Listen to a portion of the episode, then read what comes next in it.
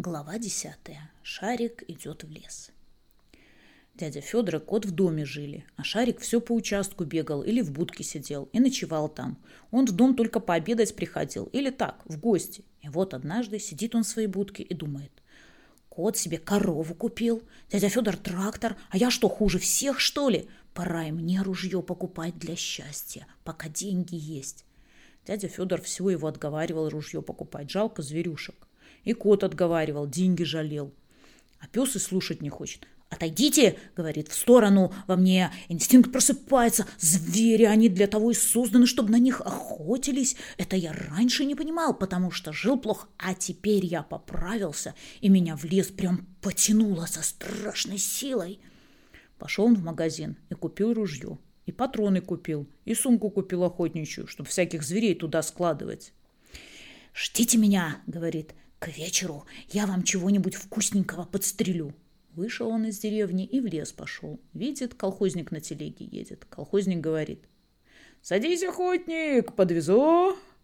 Шарик на телегу сел, лапы свесил, а колхозник спрашивает.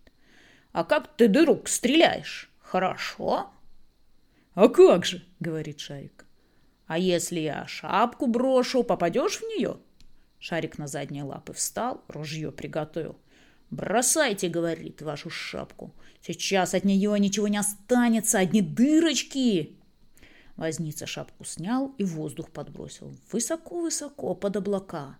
Шарик как бабахнет, лошадь как перепугается, и бежать. Телега, конечно, за ней. Шарик на ногах не удержался от неожиданности. Из телеги полетел вверх тормашками.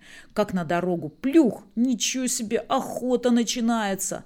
Дальше он уже пешком пошел. Пришел в лес, видит, на поляне заяц сидит. Пес ружье зарядил, сумку приготовил и стал подкрадываться. Сейчас я по нему как вдарю.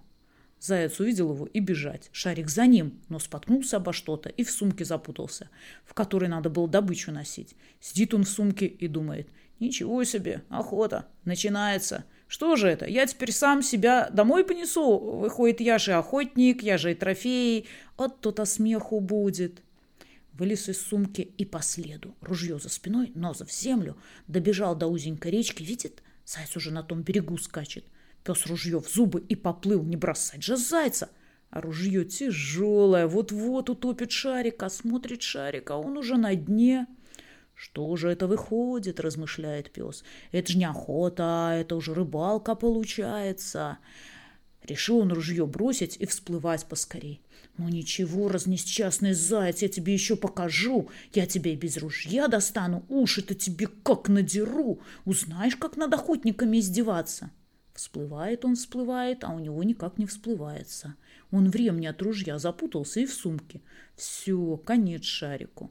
Но тут он почувствовал, что кто-то его за шиворот вверх потянул к солнышку.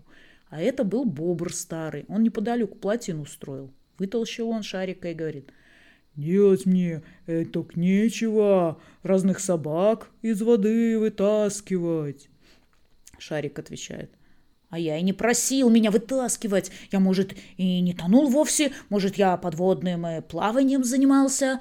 Я еще не решил, что я там делал на дне. А самому так плохо, хоть караул кричи, и вода из него фонтаном лупашит, и глаза на бобра поднять совестно. И еще бы, он на зверей охотиться шел, а вместо этого они его от смерти спасли. Идет он домой по берегу, понурый такой, как мокрая курица. Ружье на ремешке тащит и размышляет себе – что-то у меня с охотой не так получается. Сначала я с телеги упал, потом в сумке своей охотничьей запутался, а под конец чуть не утонул вовсе. Не нравится мне такая охота. Лучше я буду рыбу ловить. Куплю себе удочки, сачок, возьму бутерброд с колбасой и буду на берегу сидеть.